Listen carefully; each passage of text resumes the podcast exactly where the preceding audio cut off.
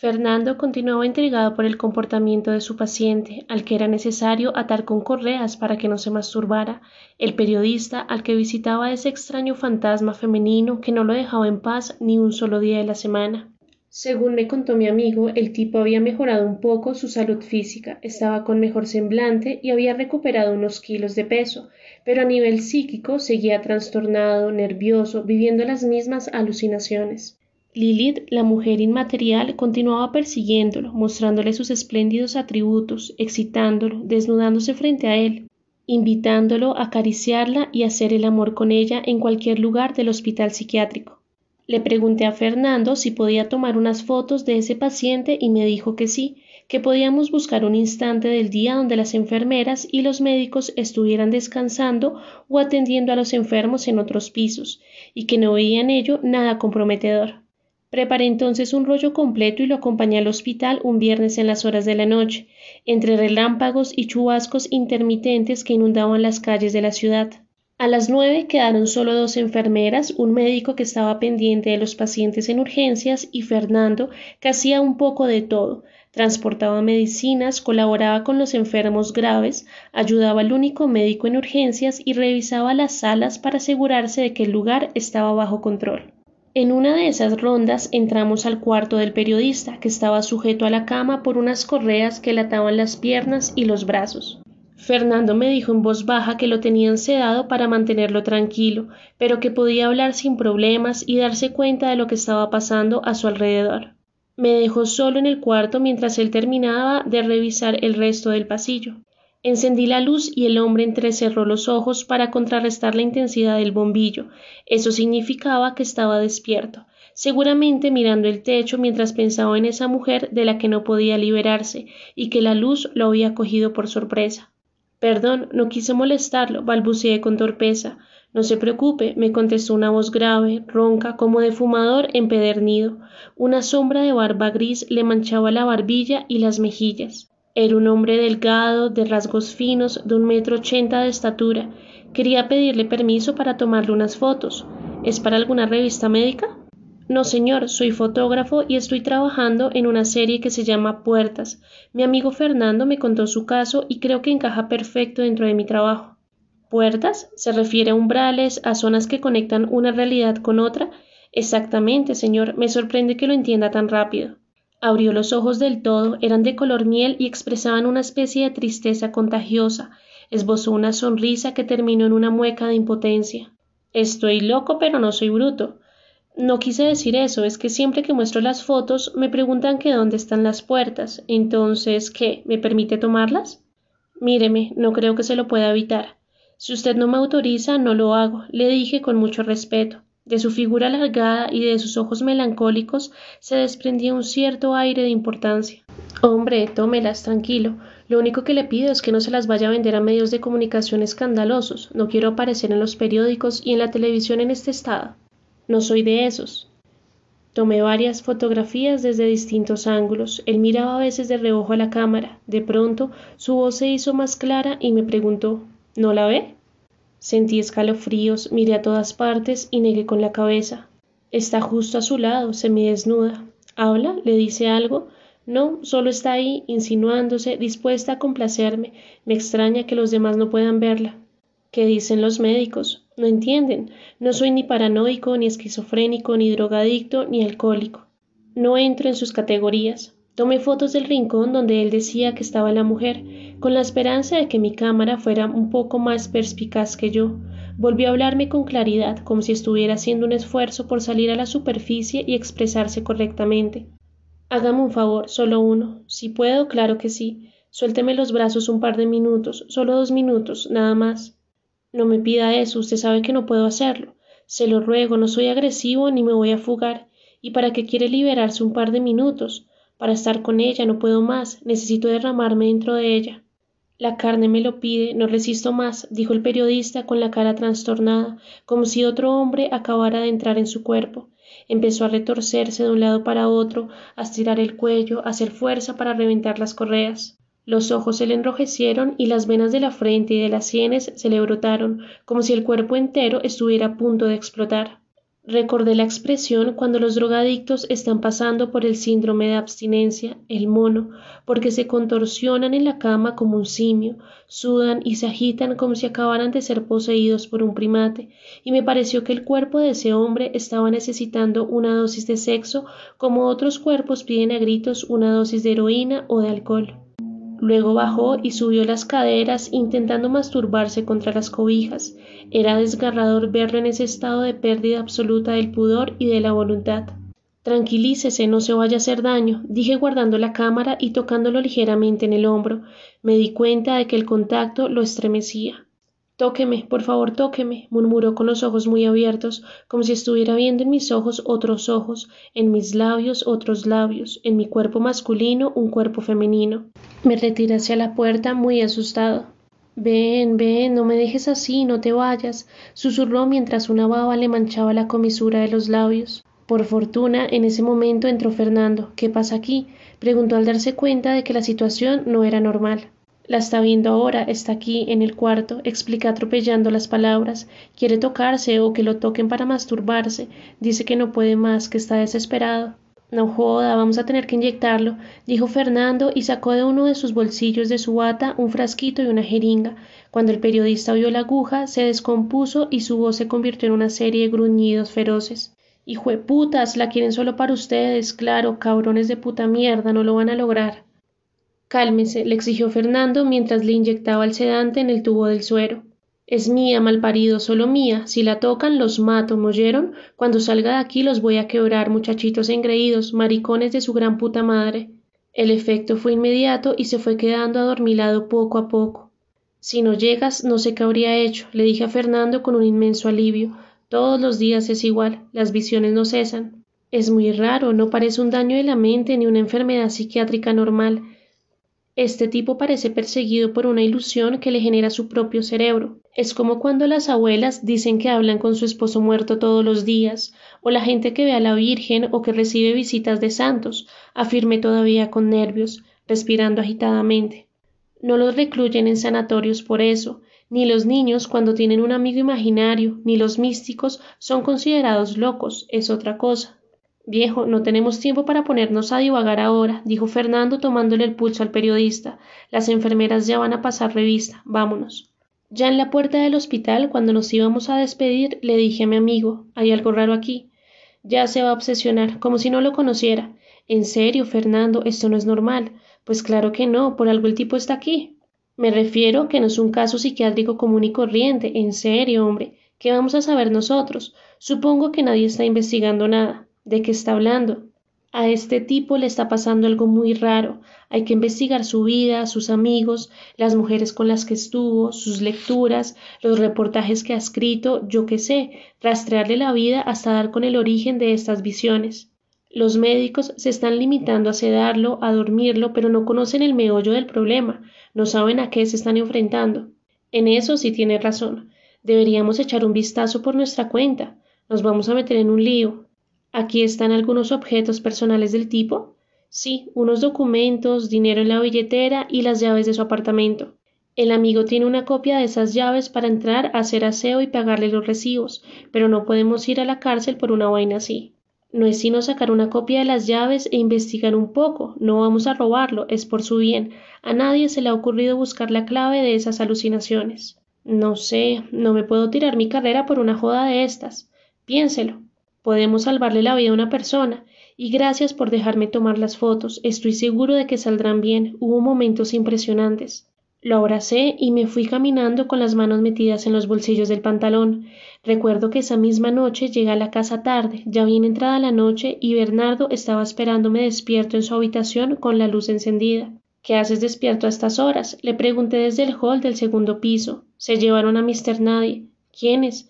Me acerqué al umbral y me recosté en el marco de la puerta. Unos militares estaban en la tienda conmigo cuando llegaron a recogerlo. ¿Los viste agresivos?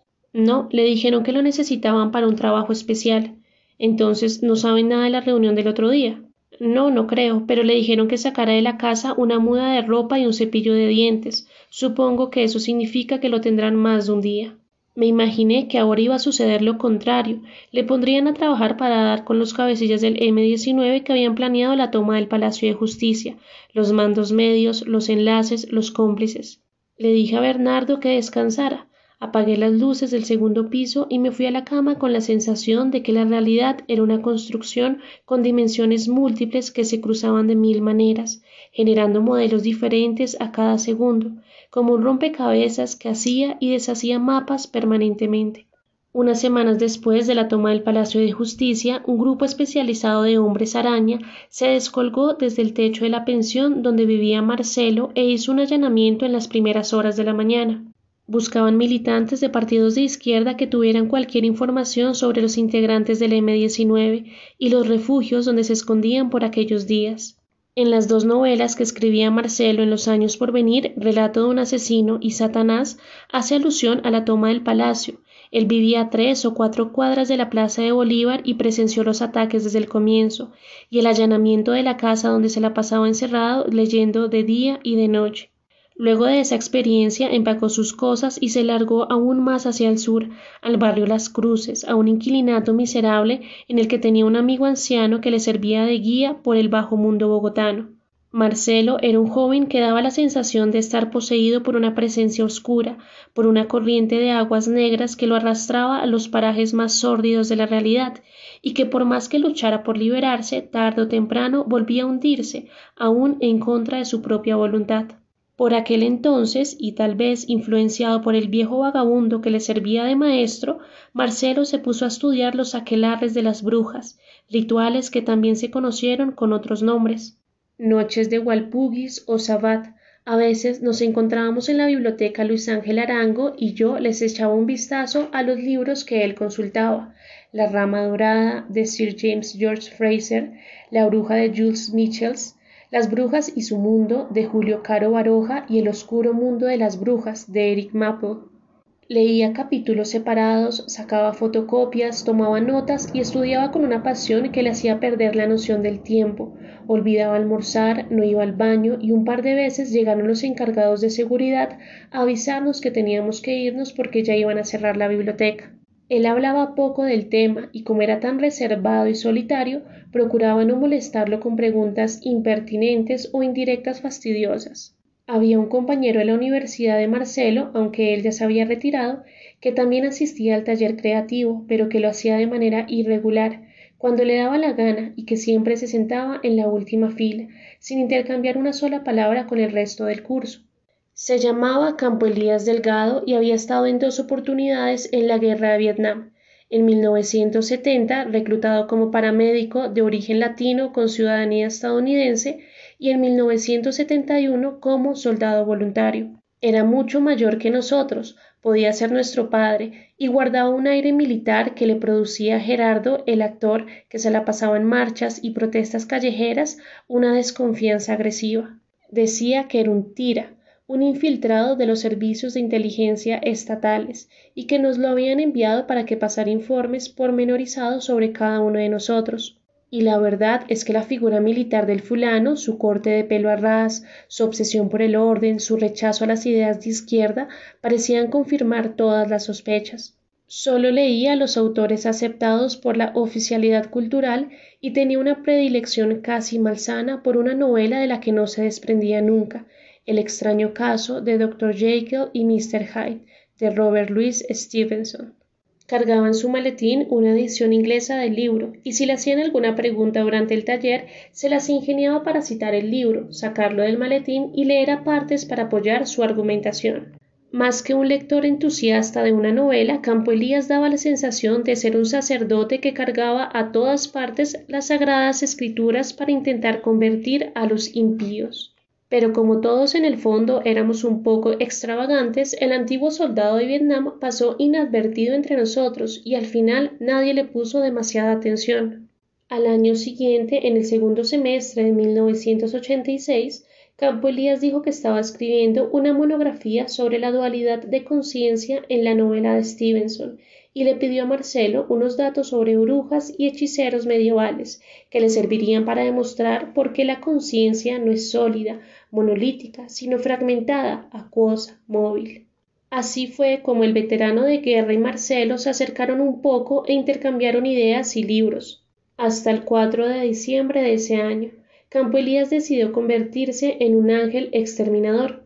Lo primero que hizo fue matar en la Alhambra, al norte de la ciudad, a una estudiante suya de inglés y a la madre de esa muchacha. Las abrió en canal, como a las reses en los mataderos, y para esa operación utilizó un cuchillo de Vietnam con el que seguramente había destazado a más de un prisionero amarillo. Encontró ropa de hombre en ese apartamento, se cambió, lavó el arma y cogió un bus que subía por la 116 y luego se dirigía al sur por la carrera séptima. Fue a la universidad, al departamento de literatura donde aún seguía inscrito, y preguntó por Marcelo, por su domicilio y su número telefónico. Él ya se había retirado y no había datos suyos actualizados, la secretaria intentó hacerle entender, pero él la insultó y salió a la calle enfurecido. En la última cita, Marcelo y Campolías habían hablado de la importancia de los aquelarres medievales y de la novela de Stevenson en la formulación de la teoría del inconsciente de Freud, y si alguien podía entender el estallido de su mente en ese preciso instante era él, Marcelo, y por eso lo buscó con angustia irascible, fuera de sí. El veterano de Vietnam caminó por la carrera séptima hasta su apartamento en la calle 52. Entró con la mirada alucinada y asesinó a su madre pegándole un tiro en la cabeza con un revólver calibre 38 corto que tenía guardado en su cuarto.